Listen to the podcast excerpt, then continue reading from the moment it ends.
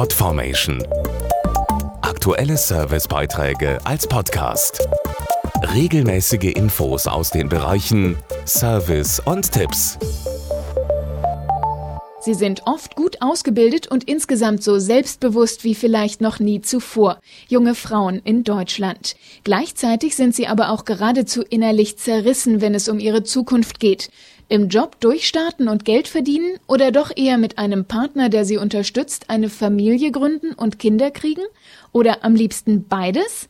Eine große Studie hat jetzt herausgefunden, was Frauen zwischen 25 und 35 im Leben wichtig ist und wie sich ihre Wünsche in den letzten fünf Jahren verändert haben. Für die Studie Frauen auf dem Sprung hat die Frauenzeitschrift Brigitte schon 2007 und 2010 zusammen mit Infas und dem Wissenschaftszentrum Berlin für Sozialforschung über 2000 junge Frauen und Männer befragt. Und zwar zu Themen wie Karriere, Kinderwunsch und Partnerschaft. Jetzt geht es darum, was sich seither verändert hat. Dazu Chefredakteurin Brigitte Huber. Auffällig ist, dass der Erwerbswunsch von Frauen noch mehr gestiegen ist.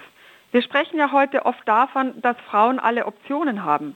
Das empfinden die Frauen selbst aber gar nicht so. Sie spüren den Druck der Gesellschaft, beruflich voll durchstarten zu müssen und das führt zu einer richtig tiefen Zerrissenheit. Vor fünf Jahren wollten 92 Prozent der Frauen Kinder.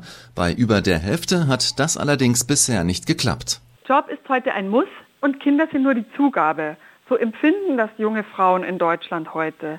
Und das, obwohl sie sich selbst oft durchaus Kinder wünschen. Deshalb schieben sie den Kinderwunsch oft weiter raus. Dazu kommt, Frauen sehen, dass sich im Alltag Kind und Job eben doch nicht gut vereinbaren lassen. Das macht nicht gerade Mut. Offenbar stecken viele junge Frauen in einer Zwickmühle. Die 25 bis 35-jährigen Frauen müssen sich entscheiden. Karriere ohne Kinder oder Kinder ohne Karriere.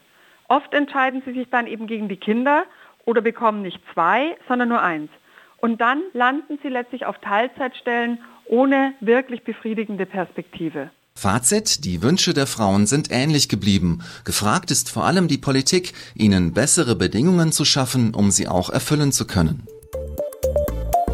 Podformation.de Aktuelle Servicebeiträge als Podcast.